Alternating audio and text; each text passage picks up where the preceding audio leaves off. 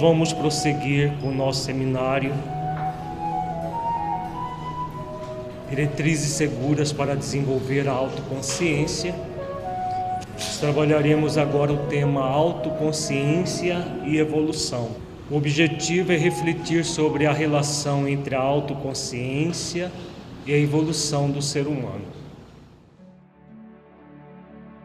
Vamos fechar os olhos, buscar reflexão para introduzir o tema. Entre em contato com você mesmo em essência, buscando refletir sobre a virtude da autoconsciência e a evolução da humanidade. Como que você se sente frente a essa evolução? Como que você se avalia na questão evolutiva da vida em relação à questão consciencial?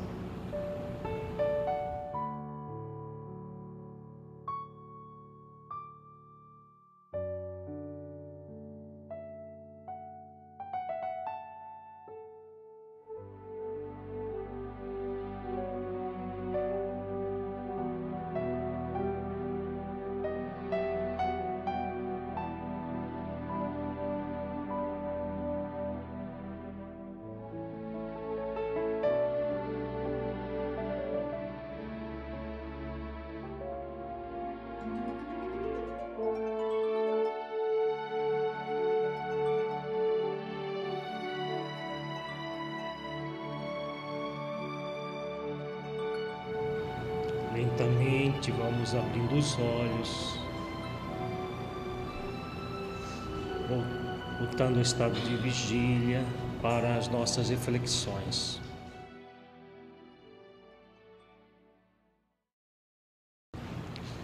Vamos começar as nossas reflexões com o livro Homem Integral de Joana de Ângeles, no capítulo 6.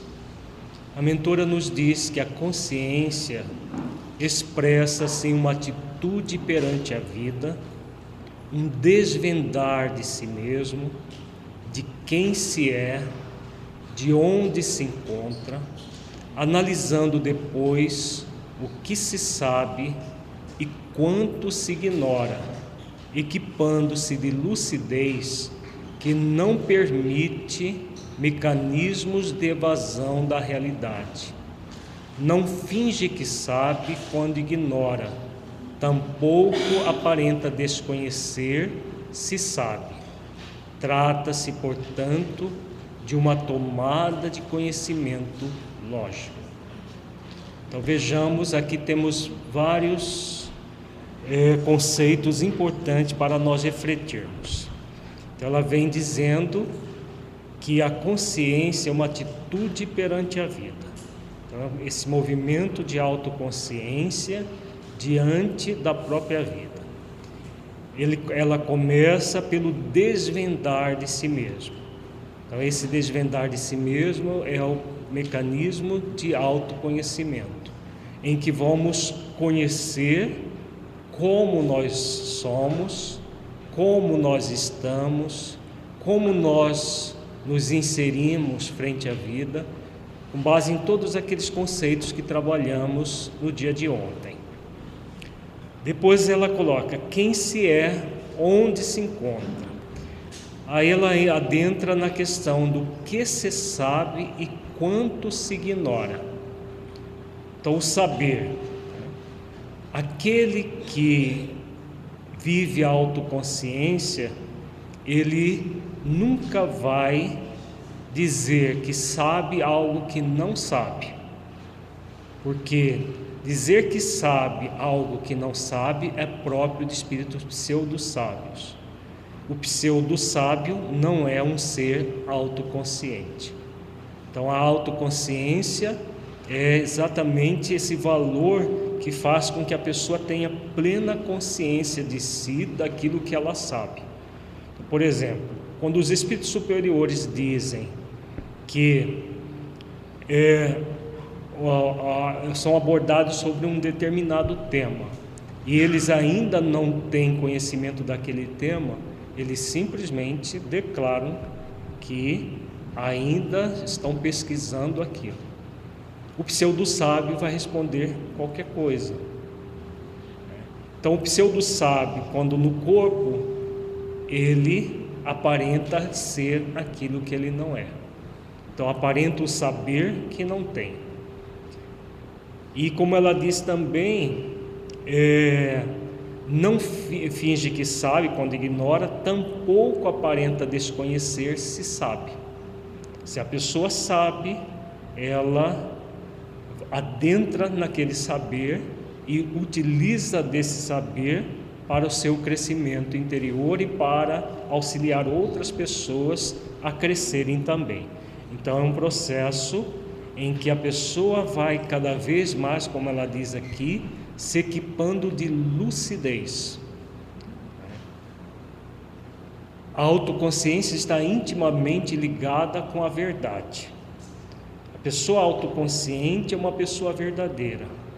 Então ela não é dada a fingimentos, porque o fingir tem a ver com jogos psicológicos que nós vimos ontem. Né? A pessoa joga fingindo saber, fingindo ser, fingindo é, interesse pelo outro, todos aqueles jogos psicológicos que acabam interferindo na nossa relação intrapessoal e interpessoal. Então, quando nós queremos ser seres autoconscientes, uma coisa fundamental, que virtude a, a benfeitora está falando aqui? Se nós unirmos todos esses conceitos aqui, nós vamos encontrar uma virtude muito importante. Hã? A autenticidade. Né? Então ela está falando aqui de autenticidade, que tem a ver também com a sinceridade. A autenticidade do ser autoconsciente. Ele nem se coloca mais do que é, nem a menos do que é. Né? Ele vive em conformidade com a própria consciência.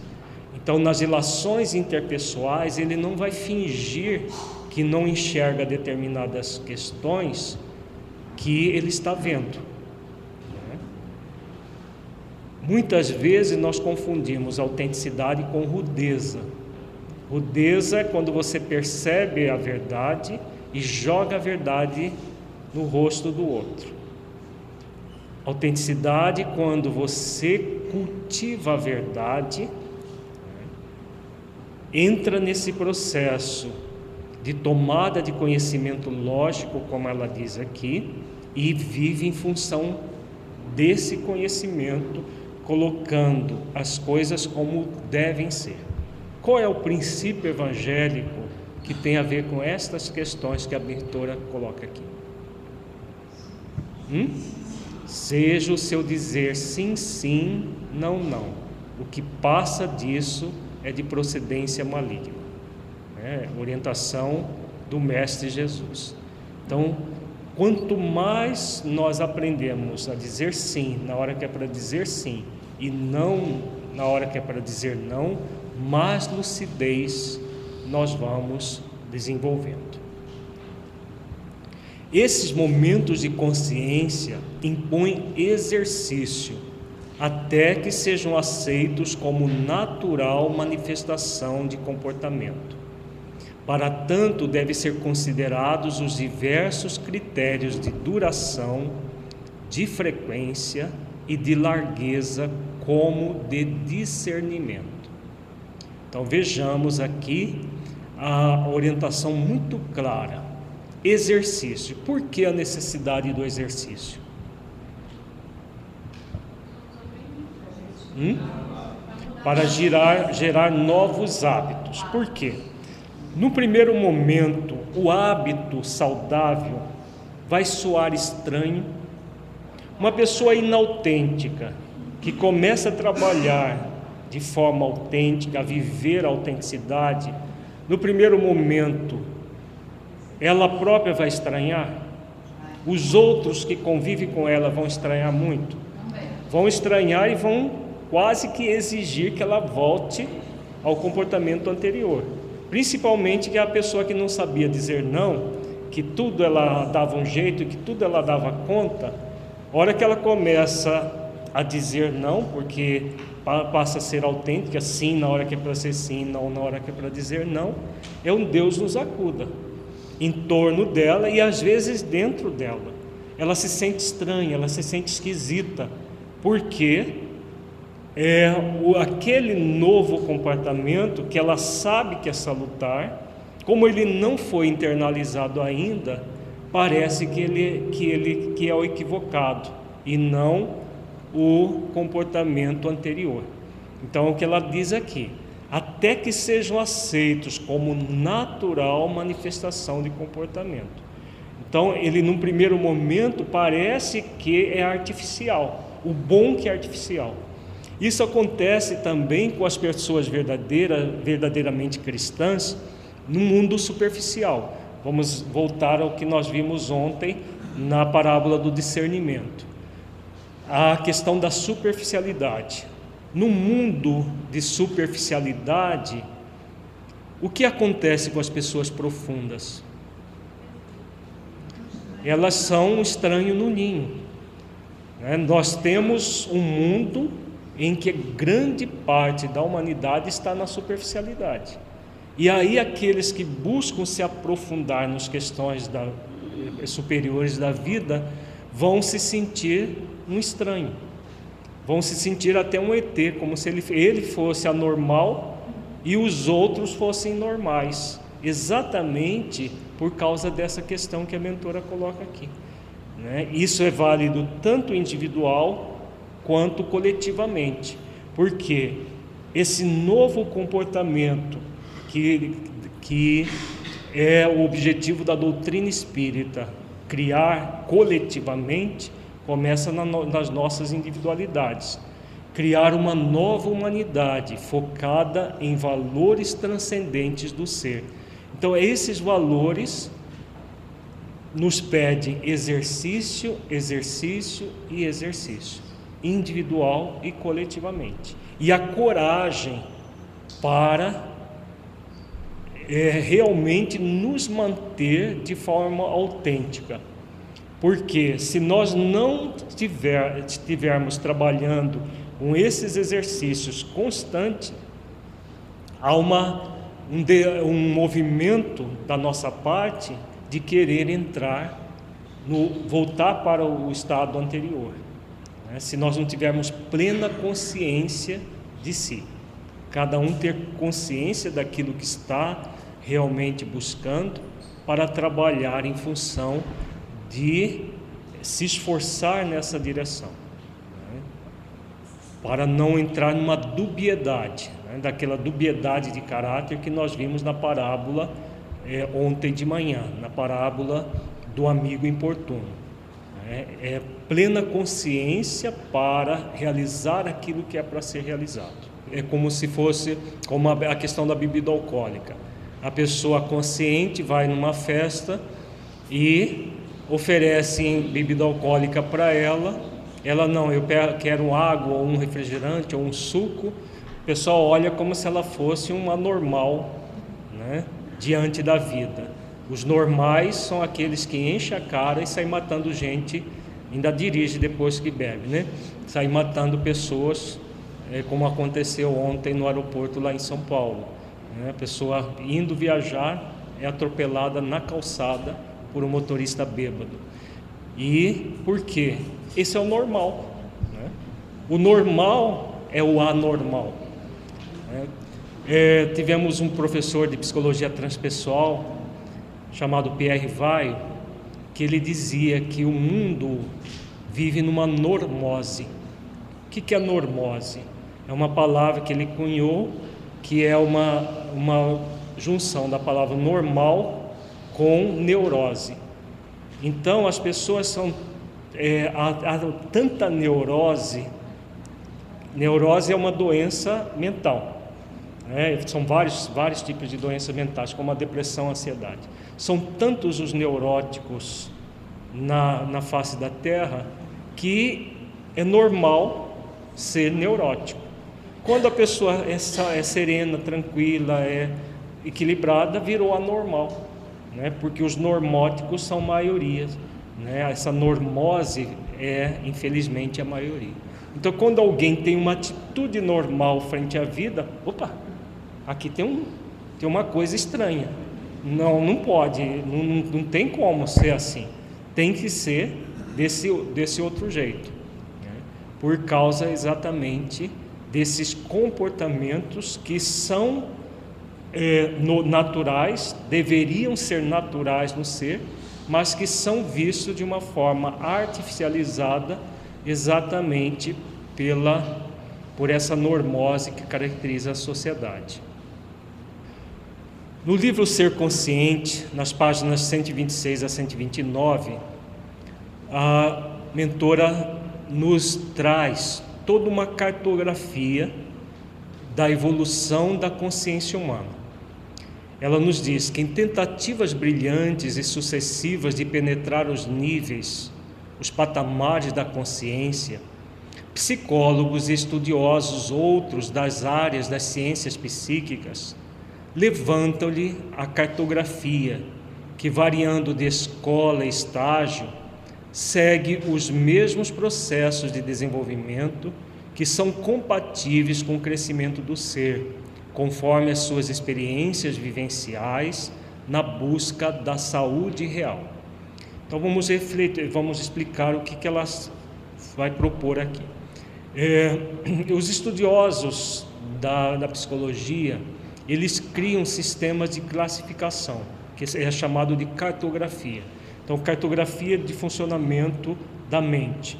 É, o primeiro, assim, mais conhecido que criou isso foi Freud, que criou a cartografia do id, ego e superego, né, que é, tem toda uma visão bastante materialista da vida.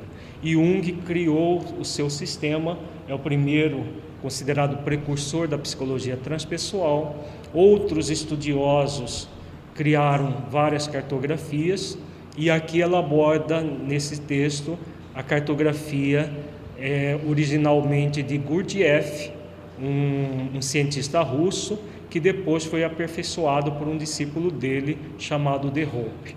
Então é nessa cartografia que ela vai se basear para refletir os níveis de evolução é, da consciência humana. Desejando ampliar o campo da análise dos seus pacientes Enquanto Freud fundamentava a psicologia, a psicanálise e a difundia, Roberto Assagioli na Itália, porque defrontava com dificuldades para aplicar em alguns deles as recomendações da doutrina que observara do mestre vienense, começou a trabalhar na organização da psicossíntese, na qual encontrou mais amplos recursos terapêuticos para liberá-los, assim alargando os campos do entendimento das personalidades conflitivas. Então, todos sabem, é bem notório, que Freud é o grande é, desenvolvedor da, da psicologia moderna. Ele é um psiquiatra vienense que, é, observando uma série de pacientes, desenvolveu a chamada primeira força da psicologia, que é a psicanálise. Após a psicanálise surgiu o behaviorismo, a psicologia humanista e a quarta força é a psicologia transpessoal. O Roberto Assagioli, ele é considerado o primeiro, um dos precursores da psicologia transpessoal, que desenvolveu essa, esse ramo da psicologia transpessoal chamado psicossíntese. A diferença da psicologia transpessoal para a psicanálise é que a psicologia transpessoal é espiritualista, trabalha o ser de forma integral, corpo, mente e espírito. Então Jung começou a trabalhar isso, a Sagioli, eh, Stanislav Grof, a Maslow nos Estados Unidos, então, vários pensadores, eh, alguns contemporâneos, outros um pouco eh, depois, desenvolveram a chamada quarta força da psicologia, que a mentora Joana de Ângeles é a maior difusora dessa corrente, que é a partir de observações no mundo do mundo espiritual. Que na verdade todos esses é, grandes estudiosos que adentraram no, na, nas questões espirituais da vida foram missionários que reencarnaram sob a supervisão de mentores espirituais, com certeza ela é uma das mentoras desse processo, e trouxeram do mundo espiritual para a Terra essa psicologia chamada de transpessoal. Trans, além de, pessoal, pessoa. Então, além da pessoa, além do momento circunscrito, porque Freud analisou o ser humano como se fosse apenas uma caixinha circunscrita ao corpo, sem um espírito comandando o corpo, como se a vida fosse reduzida a uma existência corporal é, pura e simplesmente. Né? E outros discípulos, que inclusive Freud rompeu com eles por, pelo seu materialismo arraigado, todos aqueles que adentraram para um campo espiritual, ele acabou rompendo né? primeiramente com Jung, com a Sagioli e outros mais também. Então é esse contexto que essa cartografia da consciência vai ser desenvolvida num contexto espiritualista, mas ainda não reencarnacionista. A doutrina espírita nos aclara um pouco mais todo esse conteúdo, porque ela nos permite aprofundar a partir da reencarnação. Posteriormente, o bioquímico Robert de Hope, estudando carinhosamente as, reações cerebrais, entre outras experiências, e buscando produzir estados alterados de consciência, formulou as, ba as bases e os paradigmas da sua psicologia criativa, inspirando-se nas experiências de Jorge Ivanovich Gurdjieff, com os seus complexos contributos psicológicos e cosmológicos místicos. Buscando interpretar o mestre russo, De Hope eh, classificou os níveis de consciência em cinco estágios: consciência de sono sem sonhos, de sono com sonho, de sono acordado, de transcendência do eu e de consciência cósmica. Vamos ver cada um detalhadamente e essa cartografia é muito importante para que nós possamos ver em que estágio nós estamos. para, nos, para o nosso autoconhecimento e também para que nós entendamos como outras pessoas se comportam se nós tivermos é, nítido isso na mente, nós vamos ter a maior facilidade de relacionamento interpessoal, maior facilidade de orientar as pessoas, porque nós não vamos passar, por exemplo, para uma pessoa que ainda está no nível do sono acordado, por exemplo, algo que tem a ver com a questão da consciência cósmica porque a pessoa não tem condições nem de entender uma proposta assim. Então, é, é, a, é a, classificação, apesar de que toda classificação é reducionista, e existem várias classificações, e existem classificações mais simples. Eu, particularmente, uso uma classificação mais simples, que é a consciência de sono, a consciência desperta e a consciência cósmica. Resumindo essas cinco em três categorias. Nós vamos oferecer essa, a, a, essa classificação que está no livro Ser Consciente, mas é, a, essas classificações nós vamos nos, nos livros de psicologia nós podemos encontrar algumas diferenças para a, a classificação exatamente porque é próprio do autor. Né? Toda a classificação, o próprio Kardec diz no livro, no, no livro dos Espíritos, quando ele aborda a cartografia da, do, da evolução espiritual, a partir da questão 100 do Livro dos Espíritos, ele diz que toda classificação é reducionista mas que é necessária para que nós entendamos didaticamente como funciona. Então ele coloca lá a classificação dos espíritos, começando dos espíritos inferiores até chegar nos espíritos puros. E aqui nós vamos trabalhar a classificação da, do, dos níveis de consciência. Para ele, o homem evolve de maneira inesperada, às vezes de um para outro nível, especialmente nos dois primeiros estágios de adormecimento. Mediante psicoterapia acurada, exercícios cuidadosos, logra-se o avanço pelos diversos patamares até a etapa final, que se torna de difícil verbalização face às emoções e descobrimentos conseguidos nesse momento de perfeita integração com o que poderíamos chamar o Logos, o pensamento divino. Então, como que nós mudamos de um nível para outro? Parte, é, ele coloca aqui, ele, aqui está falando do, do, da psicologia criativa, de um processo psicoterapêutico. Agora, o principal não é nem a psicoterapia, há, são os exercícios cuidadosos, como ela diz aqui. É, como terapeutas, sempre recomendamos aos nossos clientes. Terapia com um profissional, muitas vezes a pessoa precisa durante um certo tempo da sua vida. Autoterapia, que são esses exercícios cuidadosos, é para a vida inteira. Esta existência, a próxima, a próxima, até nos tornarmos espíritos puros, que aí nós não precisaremos mais de fazer exercícios, porque estaremos integralizando todo o Logos, todo o pensamento divino em nós mesmos. Até que isso aconteça, nós vamos necessitar dessa autoterapia, que são os exercícios do, ser nessa melhoria de si mesmo, nesse aprimoramento para ah, aquilo que nós desejamos, que é nos tornar pessoas plenamente conscientes.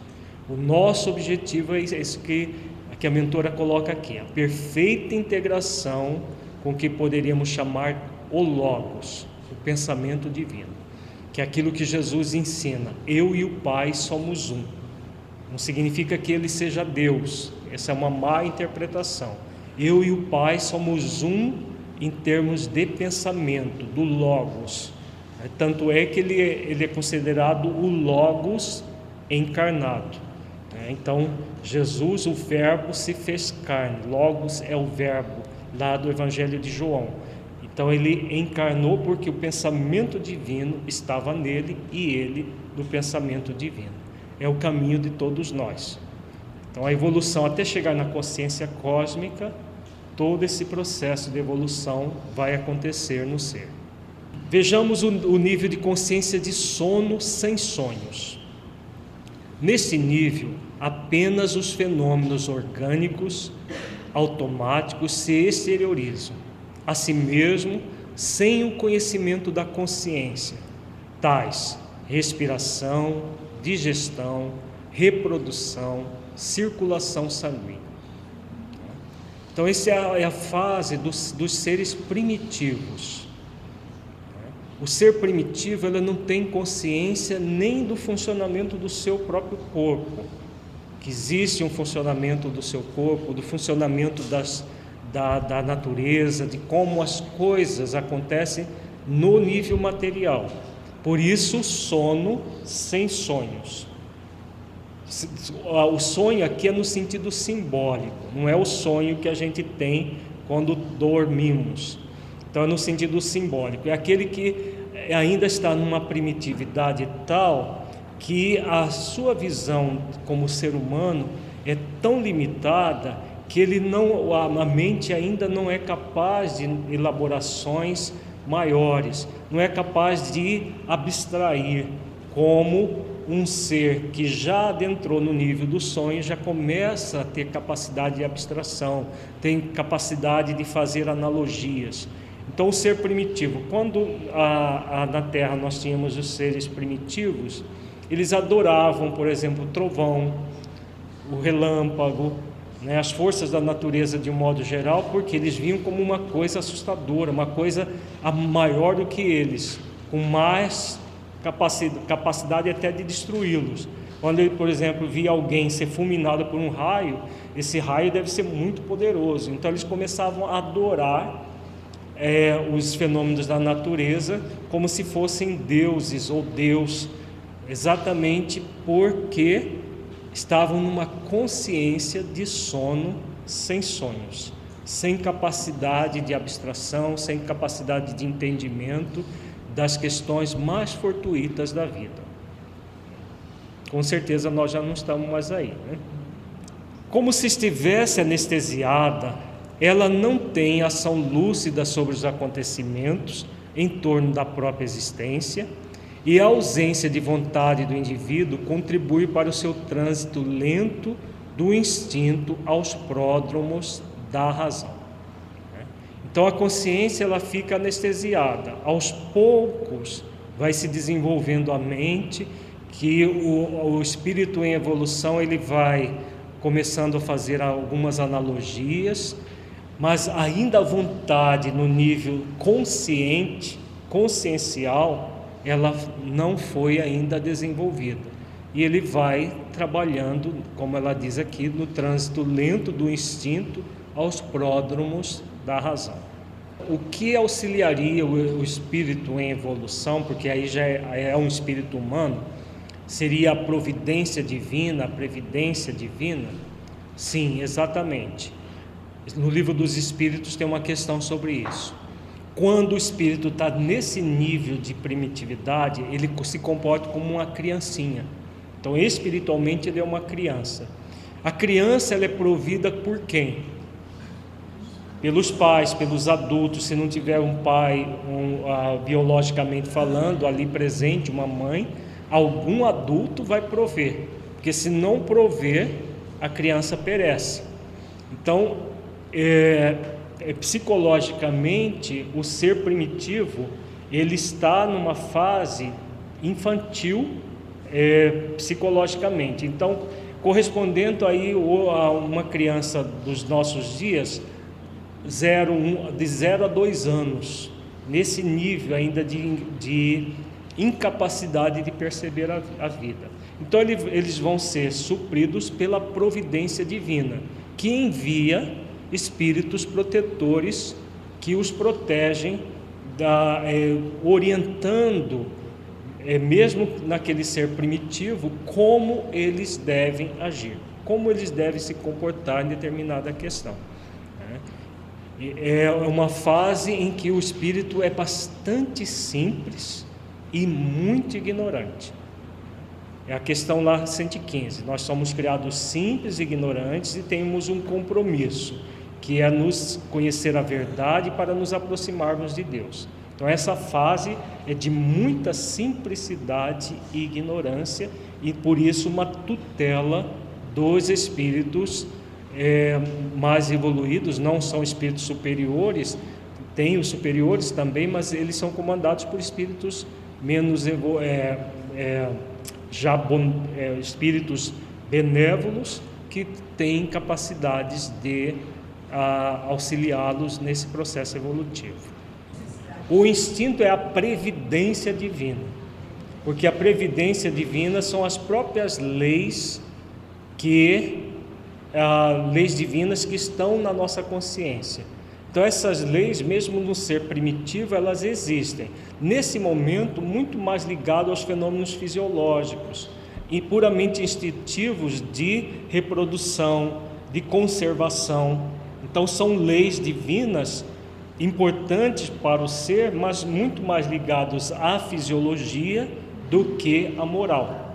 E a providência são os recursos que Deus envia, que são espirituais, de tutela mesmo, de espíritos mais evoluídos que vão auxiliá-los no processo de aquisição da razão. Inclusive no livro dos Espíritos coloca que é quando o espírito adquire a razão que ele muitas vezes perverte a razão e entra por caminhos equivocados. Até esse momento de muita simplicidade e ignorância, o espírito ele não, é, não adentra no chamado mal. O mal vem depois quando ele adentra no, nas, nas questões racionais e aí tem uma capacidade maior de escolha e muitas vezes não faz a melhor escolha. Se nesse período ele não tem livre-arbítrio, o que caracteriza o ser humano é o livre-arbítrio. se ele não tivesse livre-arbítrio, ele não seria humano ainda.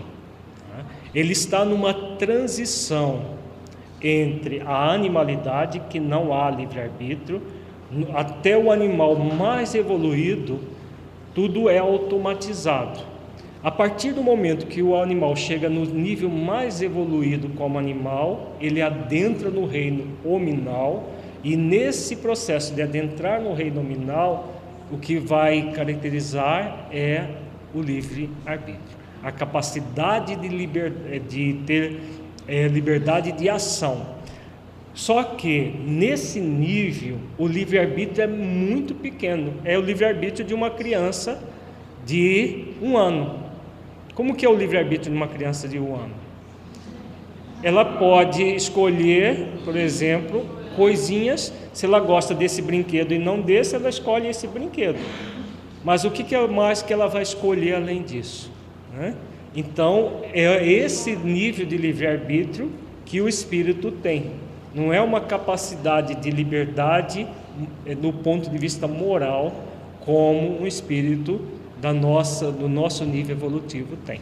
Tá? Se a consciência seria um grau zero, não, não existe a consciência num grau zero, porque o zero é o, espírito, o, o, o princípio inteligente não criado.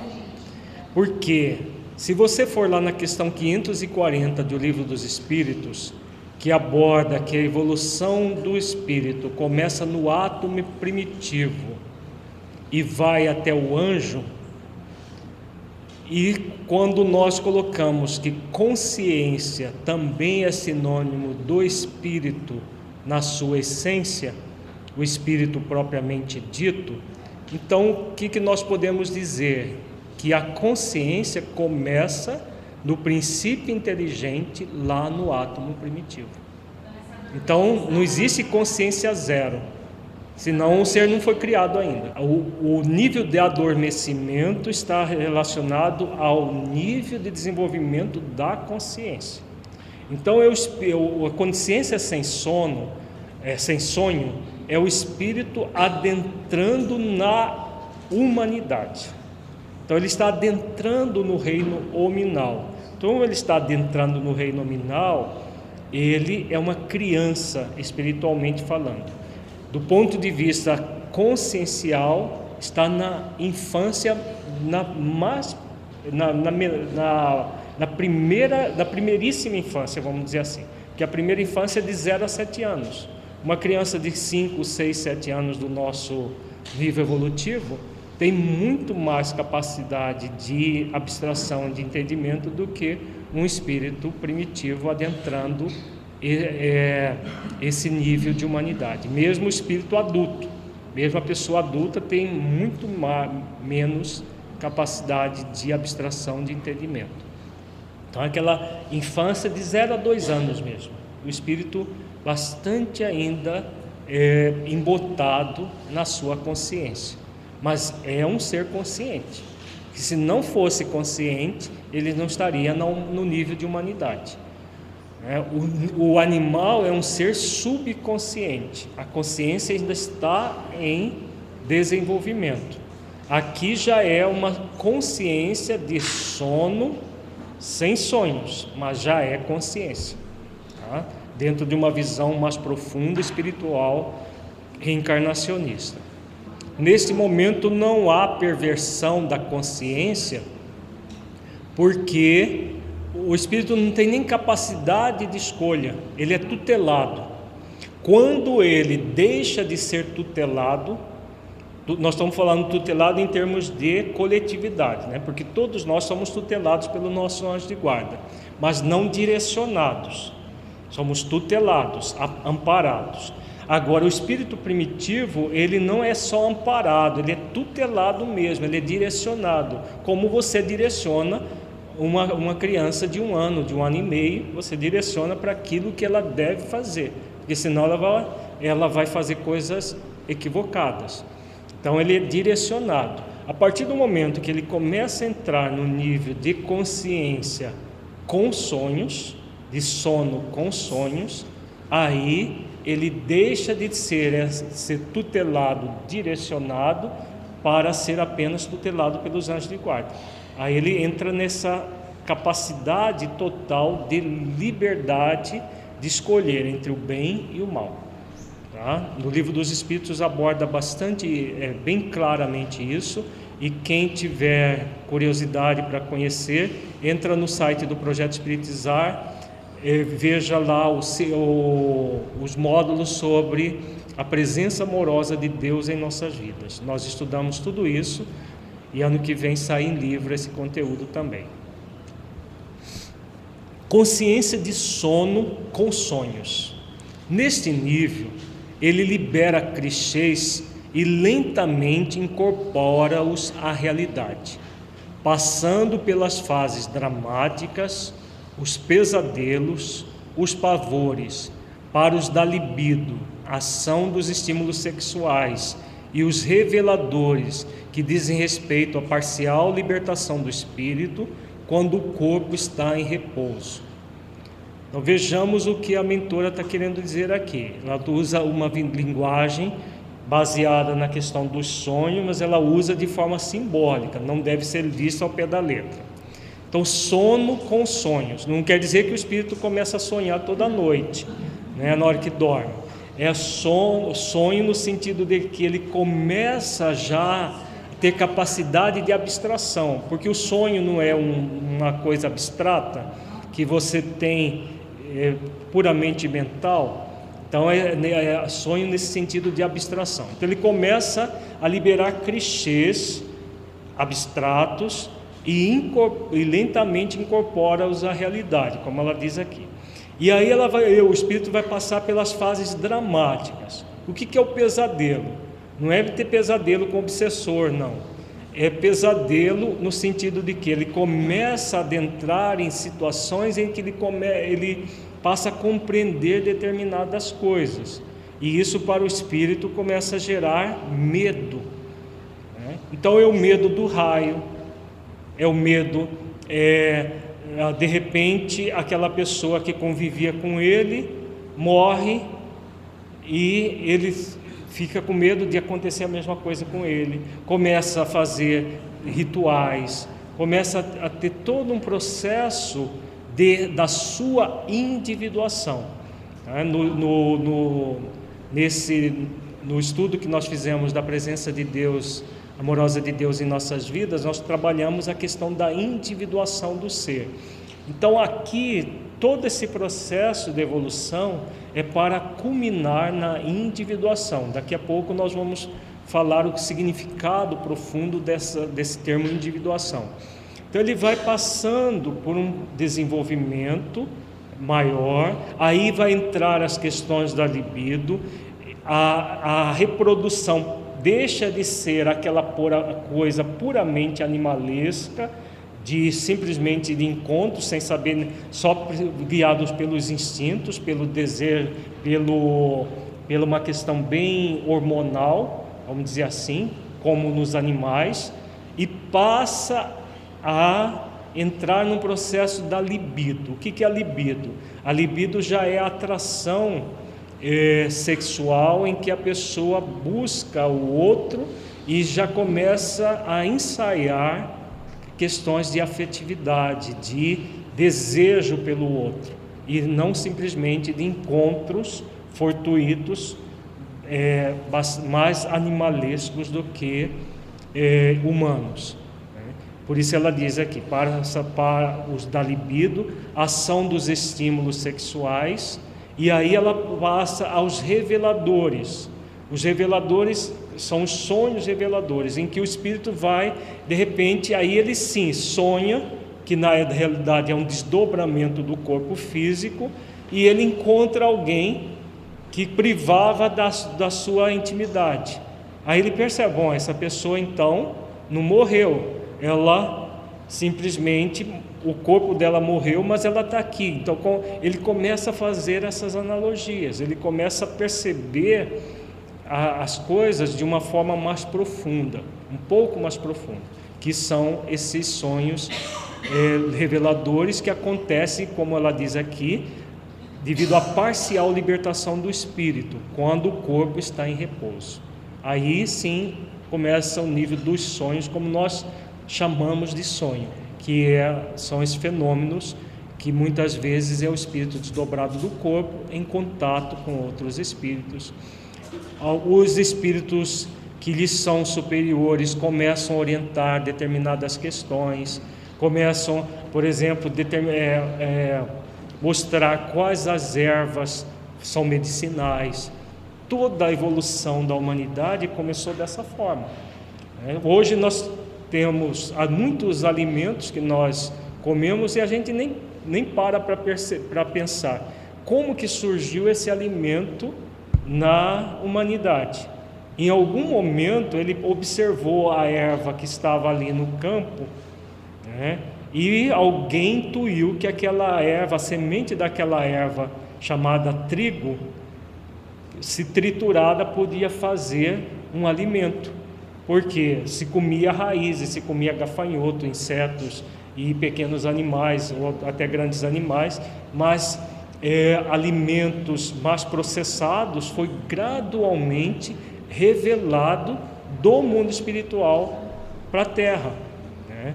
Então, ninguém um dia acordou, ah, eu vou fazer pão desse, desse trigo. Não é assim que se processa as coisas. É sempre da dimensão espiritual para a dimensão física. Tem a ver com isso que Joana coloca aqui. Esses sonhos reveladores, onde desdobrado do corpo, foram passados lentamente orientações de como ele agir. Então, a alimentação, a própria medicina foi desenvolvida assim, na, no primeiro momento rudimentar, como na base de ervas, e tudo isso for, está se produzindo o quê? O futuro anjo, a partir de todo um processo de evolução gradativo, evolução da consciência do ser. Se ele libera clichês a partir da intuição de algo consciente, é algo que num primeiro momento é mais intuitivo do que consciente, que são é, é o início do processo de abstração. É, então é aquela transição entre o sono sem sonhos e o sono com sonhos. Então que, a, que o espírito primitivo começa a depois de muitas e muitas reencarnações, porque isso nós não vamos ver, não é de uma geração para outra, mas são várias experiências é, é, nascendo e renascendo. Na primitividade, a expectativa de vida era de 15, 20 anos, era pouco tempo de, de maturidade é, corporal, né? não de maturidade espiritual, mas de maturidade corporal que o espírito vivia. E aí desencarnava e reencarnava praticamente imediatamente. E tudo isso vai sendo formado uma futura consciência de si ainda aqui não há consciência de si. É o início de uma consciência do que acontece com o espírito. Por isso os clichês vão sendo intuídos pelos espíritos tutelares da humanidade. Tá? Então é importante nós vermos isso tudo no, no aspecto coletivo da evolução da humanidade. Consciência de sono acordado. No terceiro nível, a determinação pessoal, aliada à vontade, conduz o ser aos ideais de enobrecimento, a descoberta da finalidade da sua existência, as aspirações do que lhe é essencial, ao autoencontro, à realização total. Aqui surge a autoconsciência, é o despertar da consciência. Então a, a criatura que estava em sono acorda, desperta. Então a consciência adormecida, ela tem o nível do seu despertar coletivo e individual. Então todos nós vamos ter os nossos despertares individuais e a coletividade também. Então gradualmente a humanidade foi evoluindo. Então analisando historicamente, quando as primeiras noções de espiritualidade, de religiosidade, no nível mais profundo foram desenvolvidas nas culturas antigas. Não, é, é importante a gente definir, uh, é, colocar bem, os povos que evoluíram na Terra, dos capelinos que vieram para a Terra. Os capelinos, eles não estavam nessa condição de sono sem sonhos. Eles já vieram já numa condição de sono acordado. Talvez não de sono acordado e de sono com sonhos, porque senão não teriam sido exilados. Mas com propensão é, para desenvolver o sono acordado rapidamente. Por isso a mudança de faixa que o Robert de Rope fala. Então, por exemplo, a civilização egípcia. Quando você observa o Egito de hoje, ainda essa semana veja saiu deu uma, uma matéria sobre o Egito. Quando você observa assim, sem a reencarnação, se percebe que esse povo degenerou. Não é possível, né? Um povo extremamente atrasado, primitivo, e aquela civilização pujante que houve há, há milhares de anos atrás é muito bem explicado com a questão dos capelinos, como no livro A Caminho da Luz, Emmanuel fala: os capelinos vieram, conseguiram evoluir até chegar ao despertar da consciência plena e voltaram, a maioria deles, para o planeta aqui, o original. E os que ficaram reencarnando ali são espíritos primitivos ainda numa primitividade que nem chegaram, em sua maioria, nem chegaram no despertar desse do sono acordado. Ainda estão na consciência de sono, com sonhos, é, muitos deles. Então, isso vai explicar uma série de, de fenômenos que acontecem no nível social, no nível histórico da humanidade. O importante do ponto de vista pessoal é saber que existe um momento do despertar da consciência. E nesse momento que somos convidados a realizar, nós vamos entrar nisso que a bentora aqui coloca.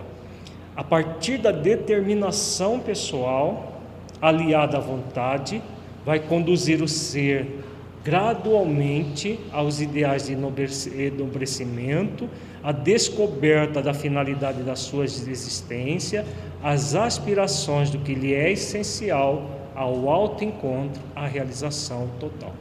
Então, determinação pessoal, aliada à vontade.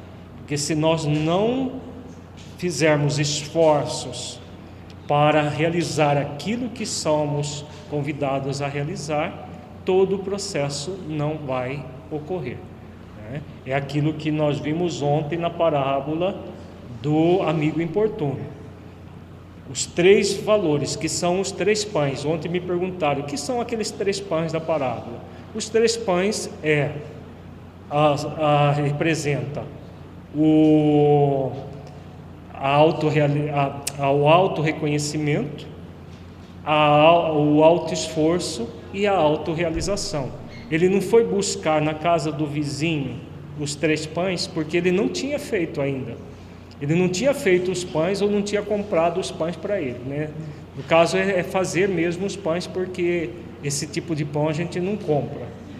Então ele não tinha feito os pães. Ele foi lá na casa do amigo que estava na cama buscar os pães. O outro lá mal-humorado, não, não vou te dar, não vou sair da cama.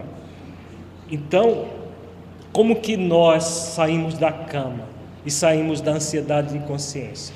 Tendo em vista a parábola trabalhada ontem. A partir da determinação pessoal, aliada à vontade. Então, eu quero sair disso. Se eu quero, eu posso, eu consigo, eu sou capaz e eu mereço. Aí ela determinada alia a vontade e aí vai entrar no processo de enobrecimento do ser. Aquela consciência enobrecida que nós vimos ontem também. Se a pessoa que chegou no nível de superconsciência pode a, a, agir subconscientemente, não. Isso não é possível porque o espírito não retrograda. Então, se a pessoa chegou no nível de consciência plena, e vai retrogradar porque ela nem chegou. Nós que observamos a aparência, e é muito comum na nossa cultura, do, parecer e não do ser, muitas vezes nós colocamos pessoas em pedestais que ela nunca estiveram. Aí de repente essa pessoa faz uma coisa, nossa, como que pode? Eu pensei que era assim, era assado, mas você pensou. Ou a pessoa pareceu tudo isso, porque tem gente que faz questão de parecer tudo isso. Parecer é diferente de ser. Aquele que é nunca mais deixa de ser. Aquele que é superconsciente, aquela pessoa que chegou na consciência lúcida ou na consciência cósmica, nunca vai ter atitude subconsciente. Mas aquele que pensava que era, ou que os outros pensavam que ele era, claro, vai, um dia que a máscara cai no chão e a pessoa vai mostrar todas as suas feridas, aquilo que ela realmente é. Por isso, aqueles critérios que a mentora coloca, que nós vimos ontem. Analisa como você é, como você está, para que você não se auto-engane. E nem engane os outros, porque ninguém engana os outros, a gente engana a nós mesmos. Então, o auto-engano é um processo que nós podemos nos libertar totalmente, se quisermos. Se a razão surge aí, não, a razão surge naquele outro nível. Aqui é um aprofundamento da razão para a moral. Porque aqui são conceitos morais que vão nortear o enobrecimento do ser. Que aí ele tem, quando ele surge essa razão, ele pode seguir o caminho do bem ou do mal. Então é antes desse nível. Desse nível, aqueles que já estavam no caminho do mal tomam consciência que estão no caminho equivocado e passam a agir no bem. Aqueles que já estavam no caminho do bem aprofundam nesse bem analisando os aspectos morais de estarem no bem. Consciência de transcendência do eu.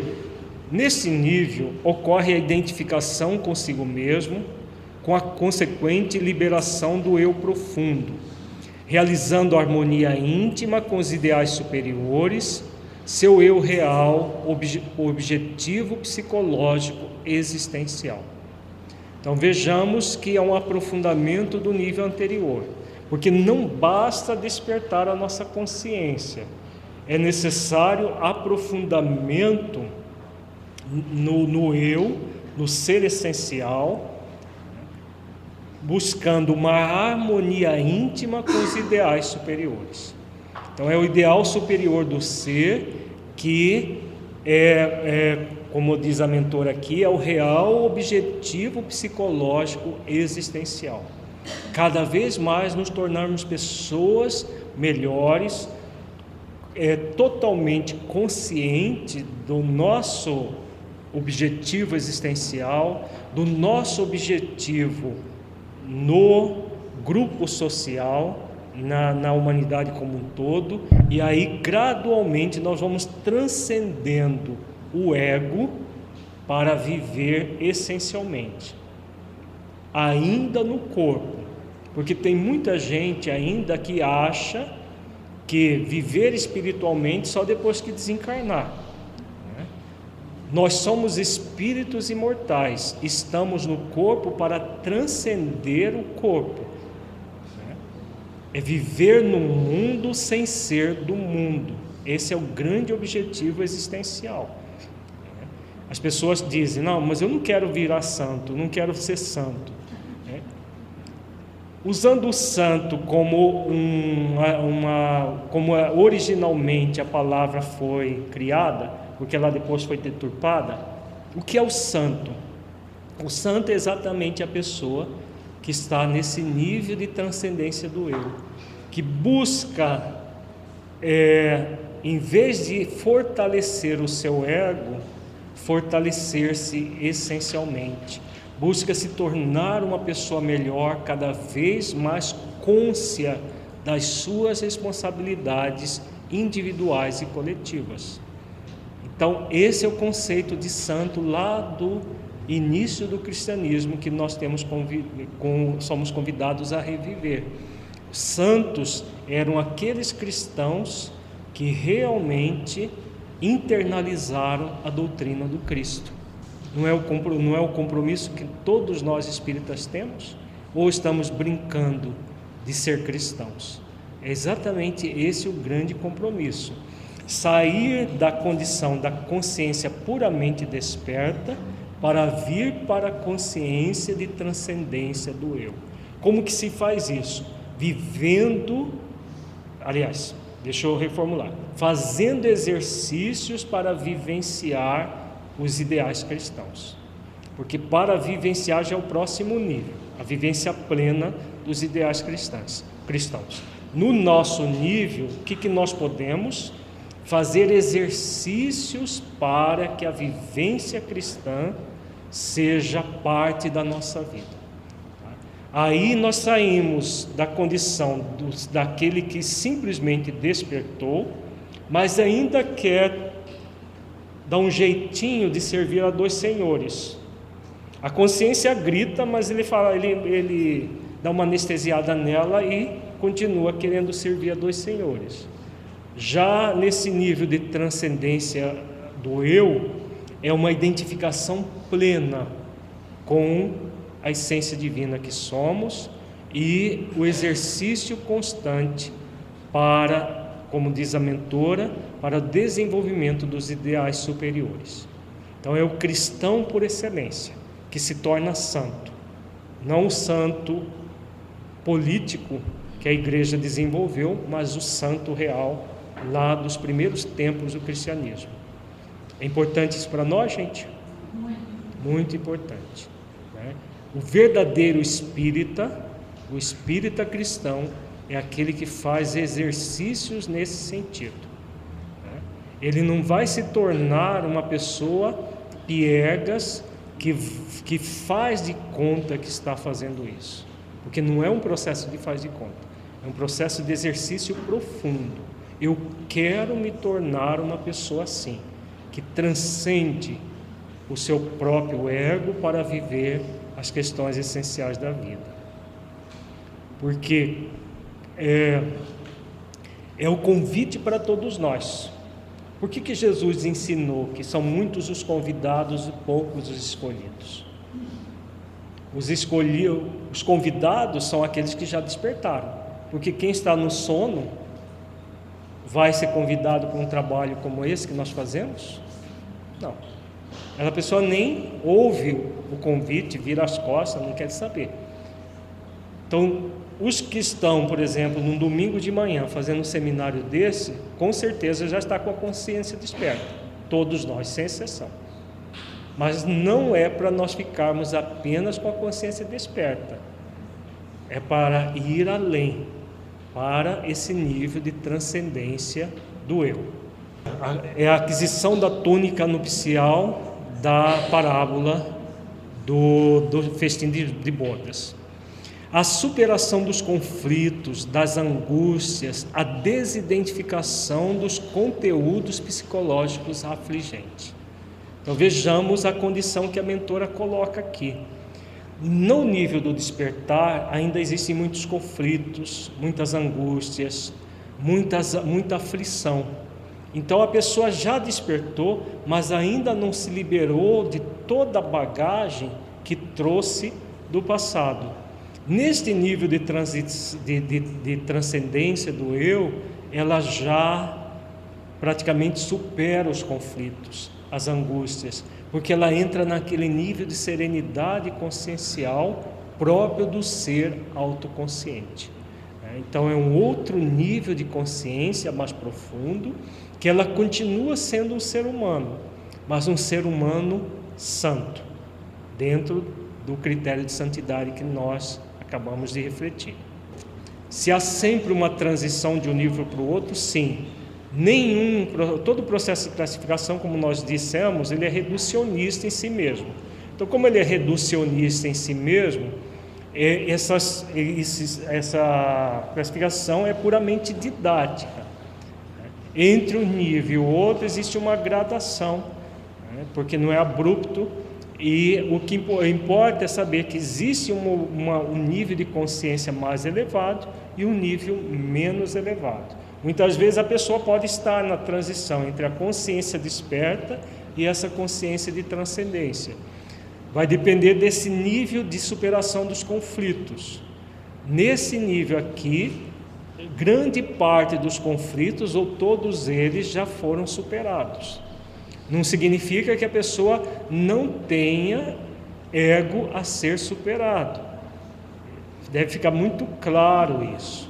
É a parábola do discernimento de ontem. O ego está atrás do ser essencial, servindo o ser essencial. Então, volta e meia, ele vem o que, que ele faz? Dá uma tentadinha. Né? Olha, você não, é bem assim. Ele dá uma tentada. O ser essencial vai para trás de mim, Satanás, e põe o ego no seu lugar. Né? Não é um processo de repressão esse, é um processo de transformação, de escolha. Né? Eu escolho transcender esse momento evolutivo. Todo mundo está acompanhando o raciocínio, gente, é algo muito profundo isso. É uma escolha constante. Porque se você não cuida, o mínimo descuido, você escorrega e cai. Né? Então, é, é, o ego ele só vai desaparecer na condição de pureza espiritual. Nós estamos muito distante desse estado, mas podemos estar aqui agora nesse nível de transcendência, colocando o ego a serviço do ser essencial o tempo todo, o tempo todo trabalhando. Então, veio um problema, você precisa esperar que ele se transforme num conflito? O ego se manifestou, ele veio com uma tentação, com uma, uma exigência qualquer. Você precisa transformar num conflito? Não. Você pode transcender antes de se tornar um conflito. É isso que a mentora está dizendo aqui. A superação do conflito não é superação da causa dos conflitos. Dá para entender? Porque o conflito já é efeito. As causas vão permanecer até que nós no, no, no, é, num outro nível evolutivo, evolutivo, que é o próximo, aí sim, desapareçam as causas dos conflitos. Nesse nível, que é o nível que todos nós que estamos aqui podemos adentrar nele, se é que já não adentramos, é, a, podemos permanecer nele, trabalhando em função da nossa superação cada vez maior. Se no, na consciência de sono acordado o ego está mais evidente, sim, porque é, é o ego falando alto na, na vida da pessoa. Né? Na consciência é, a, do, da, da transcendência do eu, o ego já está atrás do ser essencial. No, de, de, son, de, de sono acordado, o ego ainda domina muitas vezes o ser. Ele já sabe que o ego está dominando, mas ele deixa o ego dominar. Deu para entender isso? Todo mundo acompanhou? Foi muito boa a pergunta do, do Romildo. No nível anterior, que é do sono acordado, a pessoa já despertou, ela já sabe que esse movimento é egóico, mas ela ainda se compraz com o movimento egóico. Então o ego ainda tenta e ela se deixa tentar. Neste nível aqui, o ego tenta, ela não se deixa tentar mais. É? Por isso que ele é sem conflitos a superação dos conflitos. Porque os conflitos são consequência desses movimentos de dar vazão ao ego. Já não há o, o movimento de dar vazão deliberada ao ego, apesar da consciência que estamos dando vazão. Porque no outro nível do sono é, com sonhos, a pessoa nem tem consciência que está dando vazão ao ego são os normóticos, né? Os normóticos sabem que eles têm consciência que estão vivendo egoicamente, para eles é normal assim. Agora, quando nós agimos de forma normótica, nós temos consciência que estamos agindo de forma normótica? Temos plena consciência. Então, essa é a diferença da, da consciência desperta da consciência de sono. E da consciência desperta para a de transcendência, o que vai caracterizar é o trabalho, o exercício constante até que esse movimento de dar vazão ao ego já não acontece mais, ou se acontecer, é em algumas coisas pequenas que gradualmente o ser supera. Vamos usar a parábola que nós trabalhamos ontem, porque ela é muito objetiva e é muito prática e tem a ver com as questões psicológicas nossas. Então vamos supor que a pessoa, Aqui nós não está colocado que, aliás, no nível anterior, que pede de nós uma determinação e uma conquista do despertar, e que é, nesse nível aqui há um aprofundamento da boa vontade, da vontade operante de transformação. Então vamos supor que a pessoa tem uma tendência à preguiça, uma vontade ainda muito grande, mas ela já despertou para essa realidade ela quer se libertar disso. Então, se ela já despertou, o que vem, vai acontecer? Vem a preguiça e ela transcende, ela busca fazer com que a preguiça é, seja colocada a, a energia da preguiça, a energia da má vontade, seja colocada para a sua própria evolução. Tá? Isso vai acontecer quando a pessoa estiver neste nível aqui. No nível anterior, o que vai acontecer? Veio a preguiça, não, só hoje. Ah, oito e meia da manhã no seminário, eu vou chegar nove e meia. Tá bom. Só hoje não vai ter diferença. O que, que ela fez? Ela transcendeu o ego? Não ela estava desperta, ela sabia que o ego, é, a, a, tendência do ego é chamar para preguiça, e ela atendeu à vontade do ego. Oh? Como, como não houve? Se não, só não há conflito se a pessoa estiver lá na consciência de sono, sem sonho, com sonhos ou sem sonhos. Na consciência de sono não há conflito, porque o conflito é consciencial. A, a, e a pessoa que não tem consciência do que está fazendo, ainda o conflito não aconteceu, porque ela está lá na fase de não fazer nada. Chega um dia que o despertar da consciência vem. O despertar da consciência vai gerar o quê? Qual que é o conflito? Qual, qual que é o nome dele? Nós vimos ontem. É o primeiro, é o, é o primeiro amigo. Não, esse é o segundo amigo. A ansiedade e consciência, gente.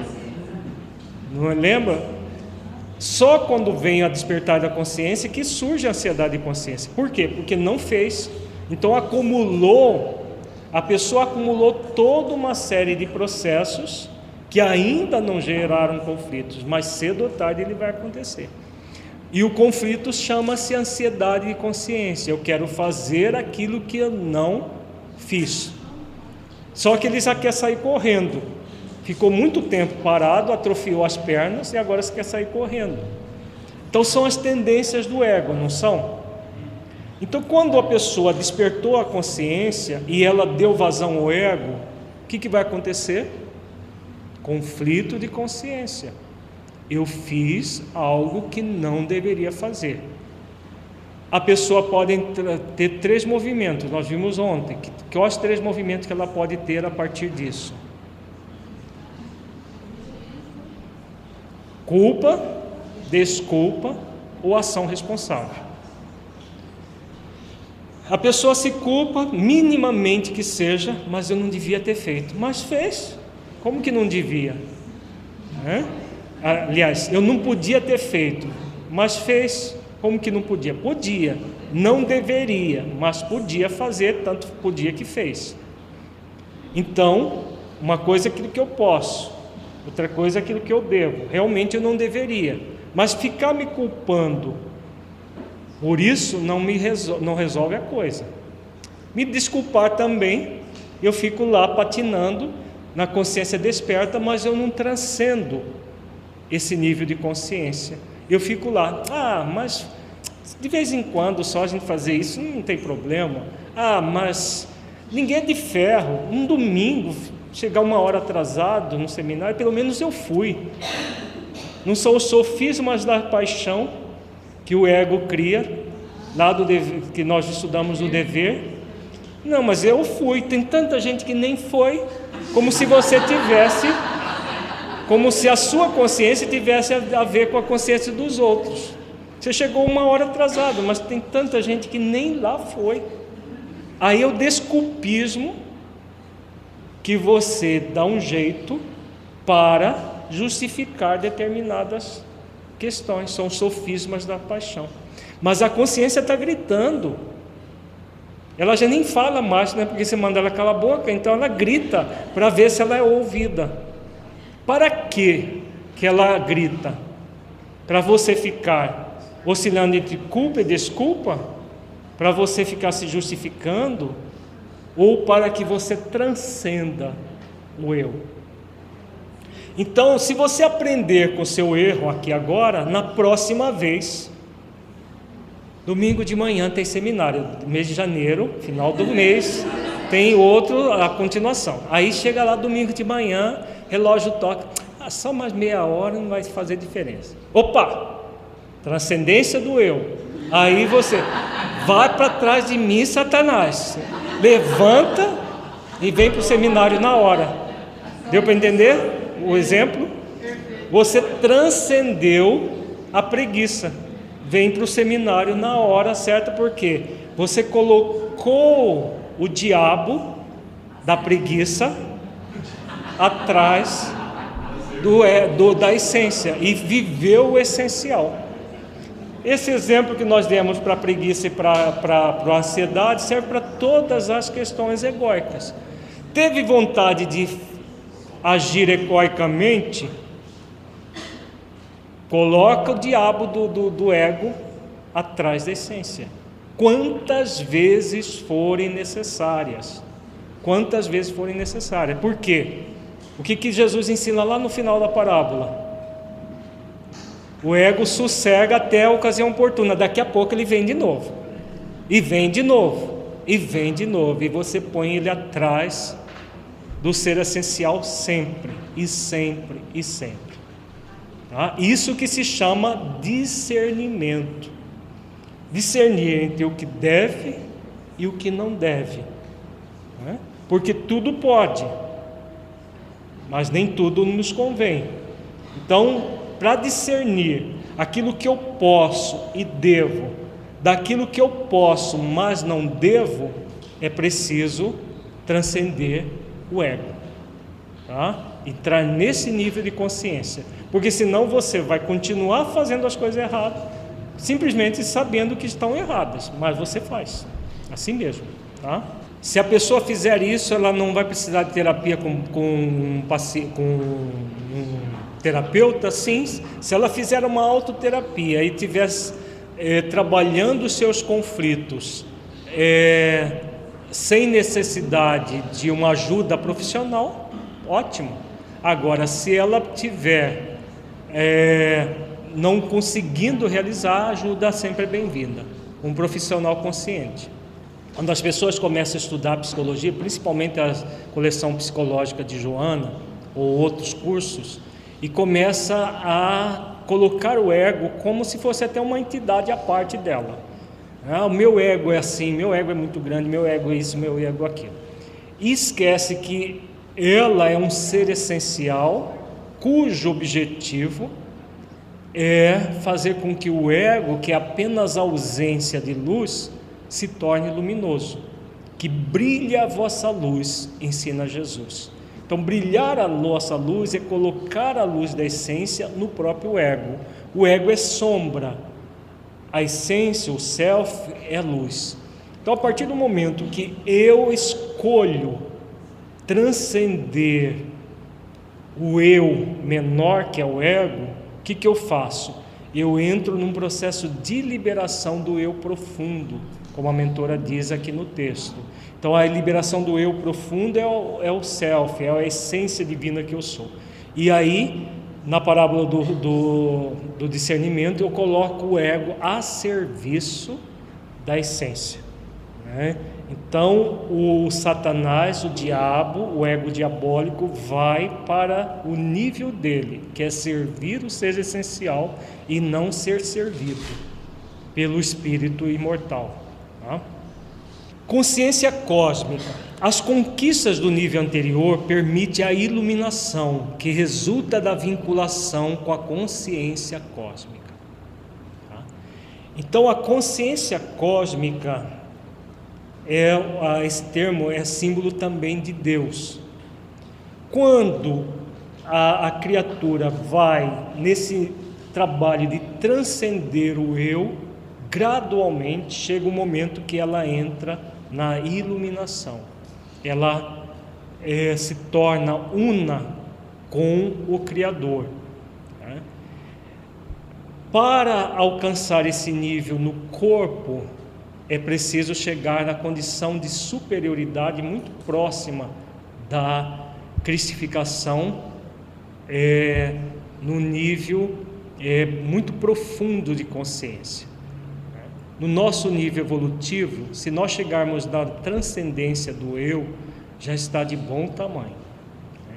Porque a maioria de nós fica na consciência desperta, desperta, acorda, desperta, acorda. É por isso é de sono, é, é de, de consciência, como que é mesmo? Não, não é com, sonho, com sonhos é a outra. Ou de sono acordado. Né? De sono acordado, porque muitas vezes nós fazemos a consciência dormir um pouquinho, vivemos o ego e depois nós despertamos de novo. Então, a transcendência do eu é um, um, um bom nível de consciência para que nós permaneçamos nele, para um dia chegar na consciência cósmica. Né? Porque senão nós, para não entrar numa, numa síndrome do Dom Quixote, não, eu quero entrar na consciência cósmica, custe o que custar. Aí você vai entrar em algo que ainda é o seu futuro, mas que ele vai ser galgado passo a passo. Mas sabemos que existe um nível de consciência cósmica. Nem sempre, porém, o homem e a mulher conseguem alcançar esse nível ideal que nós acabamos de comentar. Fenômeno que, não obstante, será realizado através das reencarnações, que lhes facultarão a vitória sobre os karmas negativos e, mediante as leis de causa e efeito, passo a passo, em esforço contínuo, poderão fazê-lo. Então, a consciência de transcendência do eu é o possível na atual existência sabendo que com o tempo nós vamos chegar no nível da consciência cósmica de um Francisco de Assis, na consciência cósmica de uma Joana de Ângeles, Clara de Assis, na consciência cósmica de um Paulo de Tarso e outros mais. Que não é o espírito crístico ainda, mas é o espírito superior, mesmo quando encarnado. Da mesma forma, a reencarnação aclara a cartografia da consciência de Derrope, quando ele analisa os níveis que diferenciam os indivíduos na imensa mole humana, como comentamos. As experiências acumuladas promovem ou retêm o indivíduo nos fenômenos decorrentes das ações praticadas, beneficiando-os ou afligindo-os, com as sombras que lhes permanecem dominadoras, na condição de resíduos espirituais. A consciência filtra-os e, por não os poder digerir, transforma-os em conflitos, perturbações, estados psicológicos, requerendo terapias especializadas e contínuas. Então, o que ela está querendo dizer aqui? Se nós não fizermos os esforços para transcender os níveis de consciência, o que, que vai acontecendo? Esse, essa condição de não trabalhar com o nosso ser vai produzindo resíduos, resíduos energéticos. Ela coloca aqui em, em, em itálico para simples porque não, é, é simbólico, é, não, não há palavras para definir. É, nós chamamos também isso de manchas espirituais, de é, energias que se acumulam no nosso perispírito. E o que vai acontecer com a pessoa que vai acumulando isso? Por exemplo, a pessoa que já está com a consciência desperta, mas que ainda quer servir a dois senhores. É inócuo isso, gente? Não, é muito grave. Tão é, tão grave quanto está na consciência de sono. Porque o que está na consciência de sono também é grave, ela está acumulando coisa para o futuro. Só que a pessoa que está na consciência desperta e que quer servir a dois senhores ainda, o que acontece? Muitas vezes ela vai acumulando conflitos não trabalhados, porque ela faz questão de fazer de conta que não é bem assim, e vai acumulando. E aqui a, a consciência não consegue digerir tudo aqueles conflitos. Digerir também, entre aspas, né? não existe uma digestão na consciência, mas é no sentido de ela não consegue transmutar, porque nem a pessoa não traz para ser transmutado.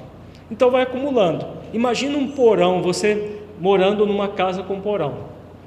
E tudo que você não gosta, você joga lá no porão. Põe no porão, põe no porão, põe no porão. Né? O que, que vai acontecer com esse porão cedo ou tarde? Né? Vai ficar tão cheio de entulho e tão cheio de é, animais peçonhentos, de é, insetos e tudo mais, que daqui a pouco tudo isso está subindo para casa. Então aquelas baratas acumuladas, os ratos, vão começar a subir para sua casa, porque foi acumulado lá no porão. E é o que ela chama aqui: conflitos, perturbações, estados psicopatológicos que vão acontecer. Não é à toa que o nível de depressão vem aumentado, inclusive dentro do movimento espírita. Né? Inclusive, a quantidade de espíritas que têm entrado em depressão é cada vez mais chocante. Né? Os profissionais de saúde sabem disso. É cada vez mais chocante. Pessoas espíritas pensando em suicídio. Essa semana eu atendi uma pessoa assim, pensando em se matar, com plena consciência de que não existe a morte. Tem consciência, já despertou, mas não tem o trabalho de transcender as questões egóicas que interferem na consciência. Né? Então, quando a pessoa não faz esse trabalho, as patologias vão ampliando vão ampliando e chega um momento que vem o transtorno do pânico, vem a depressão maior, vem todas as doenças de caráter emocional que caracterizam um ser que não se cuida como deveria se cuidar. Em qualquer nível, porém, a partir do sono com sonhos, a vontade desempenha um papel relevante impulsionando o ser a novas realizações e conquistas completadoras que enriquecem o arsenal, arsenal psicológico, amadurecendo o essencial à vida e selecionando do amontoado egóico do supérfluo. Então, esta, esse parágrafo aqui é muito importante. Então, vejamos que a partir da de sono com sonhos, não é da desperta, do sono com sonhos, que é a capacidade de abstração. Porque antes o espírito ainda é tutelado, como nós falamos. Então, a partir desse nível, que é a razão, que ele vai ter a vontade de escolha entre um caminho e o outro, a vontade desempenha um papel relevante. Caso nós não nos disponhamos para desenvolver a vontade de mudança, essa vontade não vai, essa mudança não vai acontecer simplesmente pelo desejo, mas pela uma vontade plena de nos impulsionar às novas realizações e conquistas completadoras que enriquecem a, o, nossa, é, o nosso psiquismo e nós nos tornamos pessoas cada vez melhores. É o esforço que nos cabe de realização. Então, voltando à tríade que nós trabalhamos ontem: auto reconhecimento, auto esforço, autorrealização. Sem a vontade operante muito clara, firme, decidida nessa direção, ninguém vai a lugar algum psicoterapeuta excepcional, com a sua visão realista e criativa, Jesus definiu a necessidade de buscar-se primeiro o reino dos céus, pois que esse fanal ensejaria a conquista de todas as outras coisas. É óbvio que, que ao se adquirir o essencial, todas as coisas perdem o significado, por se encontrarem destituídas de valor face ao que somente é fundamental. Então, buscar o reino de Deus e a sua justiça, e tudo mais lhe será acrescentado. Se a gente busca o reino de Deus e a sua justiça, as coisas materiais tomam uma dimensão tão diferente e a gente não as valoriza como valorizava antes. Se nós ficarmos focados nas coisas, nós deixamos o essencial e aí desanda tudo na nossa vida se nós ficarmos focados nisso se nós focarmos nas, nas questões essenciais, as coisas do ego perde o sentido, exatamente isso que é a transcendência do eu. Você foca no eu maior, as coisas do eu menor passam a ser direcionadas para o eu maior e não o contrário. O eu maior é o self, é a essência. Se você faz essa escolha, o eu menor ele vai estar a serviço do eu maior. E aí as questões que geravam conflitos deixam de gerar conflitos porque você já não as alimenta mais. Outro sim alertou sobre o imperativo de fazer-se ao próximo o que se gostaria que este lhe fizesse, fixando no amor o processo de libertação, na ação edificante o meio de crescimento e na oração fortalecedora a energia que proporciona o desiderato. Então, uma questão que ela coloca importante é a questão do é fazer aos outros que, que gostaríamos que fosse feito a nós, porque se nós nos tornamos pessoas melhores, nós vamos realizar para os outros aquilo que nós gostaríamos que o outro fizesse conosco. Porque quem é que gosta de viver com pessoas barreira? Né? Nós gostamos de viver com pessoas ponte, não é? Usando o termo que a benfeitora coloca, que nós vimos ontem. Pessoas ponte é muito fácil de conviver, mas muitas vezes nós estamos sendo pessoas barreiras na vida dos outros. E como que a gente se torna pessoa barreira? Basta você entrar e se encher de conflitos. Porque aí você conflituado, como que você vai ser pessoa ponte? Se você não, não dá conta nem de você mesmo. Então, se você não quer para você, você tem um compromisso consciencial, que é o dever para fazer ao próximo o que você gostaria que ele lhe fizesse. E aí ela coloca a oração como um instrumento de fortalecimento. Tudo posso naquele que me fortalece. É a oração que nos conecta com Deus para que Ele possa nos fortalecer nesse movimento de transcendência do eu. Fazer ao próximo de acordo com o nível que consciência que o outro, o próximo está, não de acordo com o nível da sua consciência, não a do outro. Acontece que na questão do outro, muitas vezes, porque nós ainda não estamos no nível da transcendência do eu, nós temos a ilusão de que vamos mudar o outro. Aí é um problema. Você vai oferecer o melhor para o outro. Se você já se transformou numa pessoa ponte, ao encontrar uma pessoa barreira, você vai querer transformá-la numa ponte? Ou você vai continuar sendo ponte e é, aceitar o direito do outro ser, ainda estar no, no nível da pessoa barreira. Você aceita que o outro você não pode mudar, mas você passa a ser um exemplo de pessoa ponte, a pessoa que une, a pessoa que agrega, a pessoa que está realmente é, fazendo diferença positiva. Esse é o compromisso. É conforme o nosso nível de consciência, sem ter a pretensão de mudar a consciência dos outros, porque ninguém muda a consciência dos outros, somente a nossa. O nível de consciência, né? Esse desempenho favorece a perfeita identificação do sentimento com o conhecimento, resultando na conquista do eu profundo em sintonia com a consciência cósmica. Então, cada vez mais nós vamos transcendendo o nosso eu em sintonia com o eu profundo, o self, o ser essencial, em sintonia com Deus e tudo se fazendo em nós e por nós. No, no livro Homem Integral, ela diz que a aquisição da consciência é o resultado de um processo incessante, através do qual o psiquismo se agiganta desde o sono na força aglutinadora das moléculas, no mineral, a sensibilidade no vegetal, ao instinto no animal e a inteligência e a razão no homem. Nesta jornada automática funcionam as inapeláveis leis da evolução e a natureza defluentes da criação.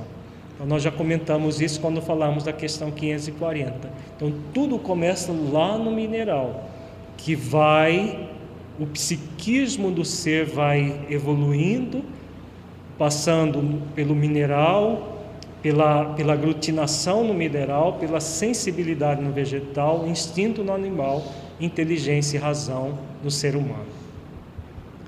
Chegando ao patamar humano, esse psiquismo de início rudimentarmente pensante atravessa inúmeras experiências pessoais que o torna herdeiro de si mesmo em um encadeamento de aprendizagens pelo mergulho no corpo e abandono dele, toda vez que se rompem os liames que retêm a individualidade. Esse processo de renascimentos que os gregos denominavam de palingenésico constitui um avançado sistema de crescimento intelecto-moral fomentador da felicidade. Né? Então, que nós também já conversamos sobre isso, né, todo um processo de evolução que é, feito pela reencarnação, em que o ser sai daquele patamar de sono com sonhos, é, sono sem sonhos, passa pelo sono com sonhos, depois o sono acordado, depois o de transcendência até chegar na consciência cósmica. Graças a ele, a existência humana se reveste de dignidade e de relevantes objetivos que não podem ser interrompidos Toda vez que surge um impedimento, que se opera um, um transtorno ou sucede uma aparente cessação, a oportunidade ressurge e o recomeço se estabelece, facultando ao aprendiz o crescimento que parecia terminado. Então, aquela questão que também nós já trabalhamos bastante, somos todos aprendizes da vida. Se algo não deu certo agora, mais tarde dará a partir do aprendizado que nós obtivemos agora. Face a este mecanismo, os fenômenos psicológicos apresentam-se encadeamentos naturais e elucidam-se inumeráveis patologias psíquicas e físicas, distúrbios de comportamento, diferenças emocionais, intelectuais e variados acontecimentos nas áreas sociológica, econômica, antropológica, ética, etc.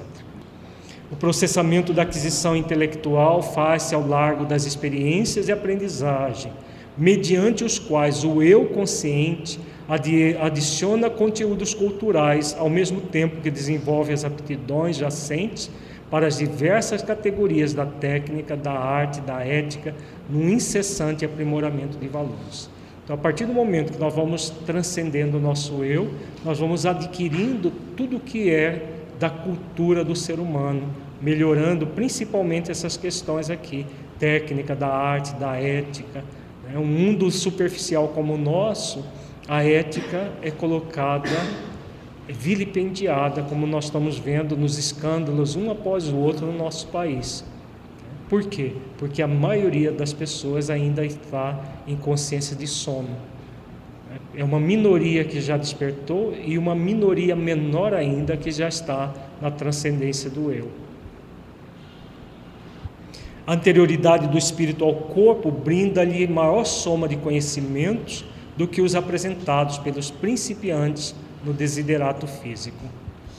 A genialidade de que uns indivíduos são portadores em detrimento dos limites que se fazem presentes em outros seres do mesmo gene demonstra que os psiquismos aí expressos diferem em capacidade e lucidez. É o que o que mostra do nível coletivo por que essa diversidade. Enquanto que existem pessoas muito boas, existem pessoas com uma, um movimento corrupto em relação à vida muito grande. Exatamente porque são seres diferentes. Às vezes, mesmo na, na mesma família, uma pessoa que já está na condição de santa e outra na condição ainda de sono é, com sonhos. Embora herdeiro dos caracteres da raça, aparência, morfologia, cabelos, olhos, etc., os valores psicológicos e intelecto-morais não são transmitíveis pelos genes e cromossomos. Antes são atributos da individualidade eterna que transfere de uma para outra existência corporal o somatório das suas conquistas salutares ou perturbadoras. Nós não somos seres materiais, somos seres espirituais momentaneamente num corpo. É, os genes, os cromossomos, têm uma, uma é, é, eles interferem bastante no nosso, na, na biologia do nosso corpo, mas não nas questões espirituais da vida. A introdução do conceito reencarnacionista na psicologia dá-lhes dimensão e vulgar esclarecimento das dificuldades na argumentação em torno do inconsciente, dos arquétipos individual e coletivo, estudando o homem em toda a sua complexidade profunda e mediante a identificação do seu passado, facultando-lhe descobrimento e utilização das suas possibilidades do seu vir a ser. Essa é a grande contribuição da doutrina espírita, trazer a reencarnação para a psicologia, apesar de que a psicologia transpessoal já trabalha a questão da reencarnação já há muito tempo, mas de uma forma ainda muito rudimentar em termos de conceitos profundos que a doutrina espírita tem a acrescentar às questões da psicologia.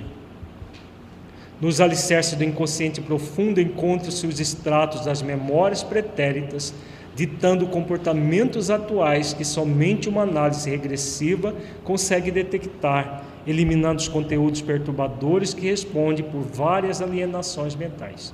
Aqui a, a, a mentora fala da regressão de memória, que no movimento espírita muita gente abomina a regressão de memória com base numa questão do livro dos espíritos, que as pessoas veem ao pé da letra sem ver o espírito da letra e, e querem ser dogmáticas numa doutrina que não é dogmática como é espírita.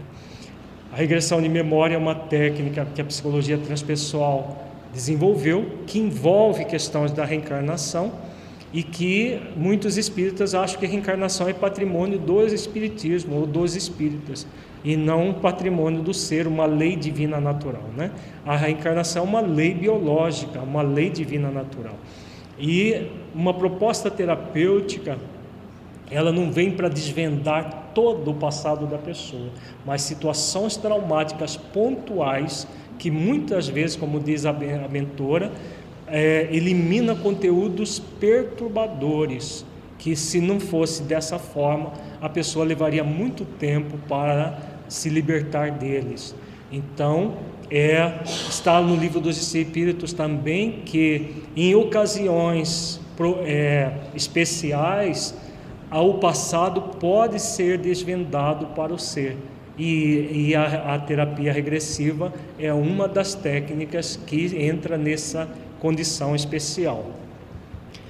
No capítulo dos impulsos e compulsões psicológicas, o passado espiritual exerce uma predominância irrefreável que leva aos grandes rasgos do devotamento e da abnegação quanto à delinquência, agressividade, a multiplicidade de personificações parasitárias, mesmo excluindo-se a hipótese das obsessões. Então aqui ela tem, vem colocando uma coisa que é real. Muitas vezes situações do passado muito constritivas impedem ou, ou dificultam a evolução do ser. E terapias específicas trabalhando isso podem ser muito úteis ao ser para liberá-lo disso tudo. Na imensa panorâmica dos distúrbios mentais, especialmente nas esquizofrenias, Destaco-se a interferência constritora dos desencarnados, que se estribam nas leis da cobrança pessoal, certamente injustificáveis, para desforçar-se dos sofrimentos que lhes foram anteriormente infligidos em outras existências pelas vítimas atuais. Aqui a mentora coloca um outro fator muito ligado às psicopatologias, que são as obsessões, que mesmo na psicologia transpessoal tem ainda muito pouco estudos nessa área. E a doutrina espírita vem como um grande auxiliador mostrando que existem essas outras mentes que interferem nas nossas mentes, produzindo ou ampliando situações patológicas muito graves no ser. Nós já escrevemos um livro sobre o assunto, vai, vão surgir outros livros Quem tiver curiosidade, leia Depressão e Obsessão, duas faces de uma doença espiritual, que nós abordamos a relação entre as doenças mentais, especialmente a depressão, com as obsessões. Excetuando-se os conflitos que têm sua psicogênese na vida atual, a expressiva maioria deles procede de jornadas infelizes do ser eterno, herdeiro de si mesmo que transfere as fobias, insatisfações, consciência de culpa, complexos, dramas pessoais de uma para outra reencarnação, através de automatismos psicológicos responsáveis pelo equilíbrio das leis que governam a vida. Então, é aquilo que nós estamos falando desde ontem. Não vale a pena deixar para depois aquilo que nós podemos fazer hoje. Porque tudo que nós não trabalharmos hoje não vai desaparecer de nós, vai ficar para amanhã. E vai ficar para depois de amanhã. Então, por isso que Jesus sabiamente nos ensina: cada dia basta o seu fardo carregar o fardo de cada dia para não deixar para depois, porque, como diz a mentora aqui, tudo que nós não fizermos nessa existência, vamos acumular para a próxima e para a próxima. E muitas coisas que para nós aparece absurdo que está acontecendo nesta existência já é resultado de acúmulos que nós trouxemos de outras existências.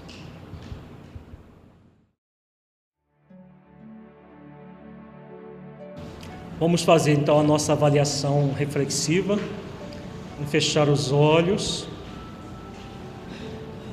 entre em contato com você mesmo em essência, buscando sentir o conteúdo estudado neste encontro.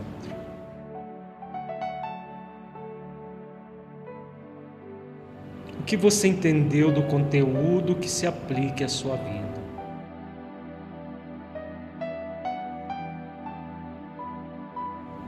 Conteúdo estudado mudou a forma como você avalia a virtude da autoconsciência? Caso positivo, que mudança foi essa?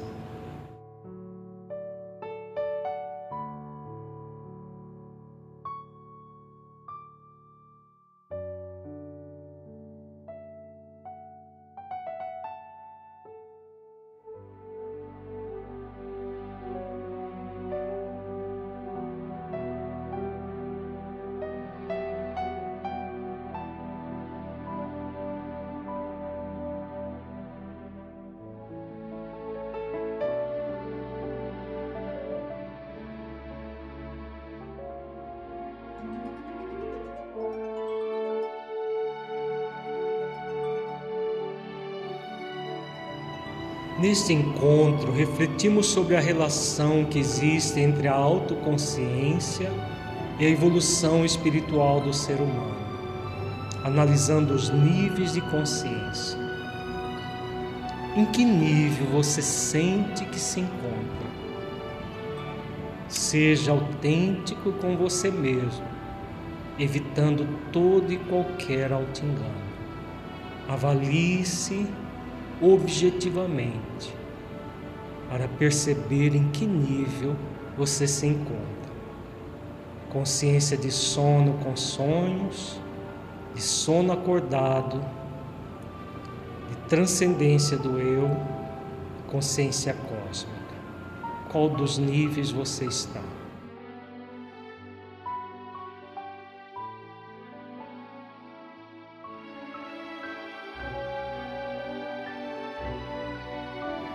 Avalie também os esforços que você está disposto a realizar, utilizando de sua vontade para mudar de nível.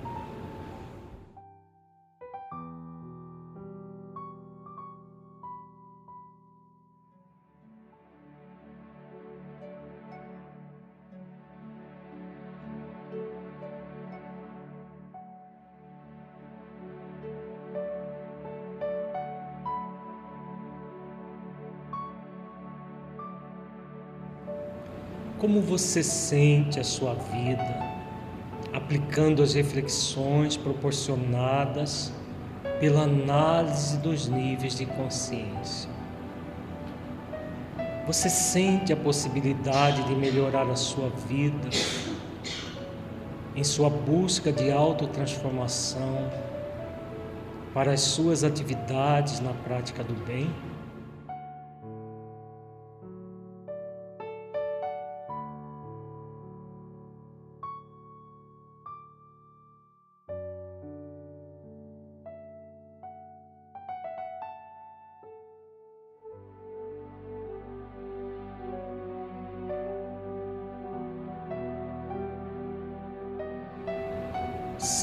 Sinta-se agora um espírito imortal que traz em si mesmo a determinação divina de evoluir até a perfeição relativa, pelo conhecimento pleno e cumprimento das leis divinas, pela prática das virtudes e pela busca da unidade com Deus. Mergulhe profundamente nessa verdade espiritual. Sinta Veja-se desenvolvendo todas as virtudes essenciais da vida ao longo do tempo, desenvolvendo o poder real em si mesmo, sentindo as possibilidades que se abrem para você em virtude do desenvolvimento de suas potencialidades.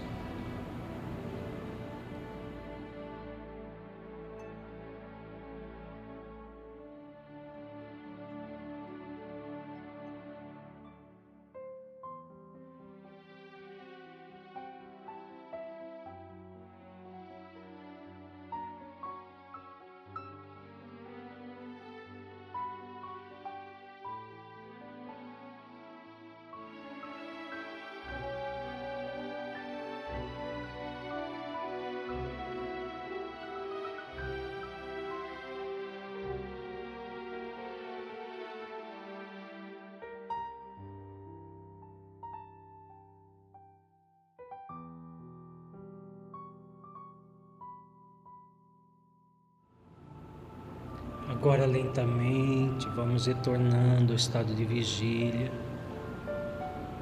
trazendo fixada na mente, no coração, essas reflexões acerca da consciência.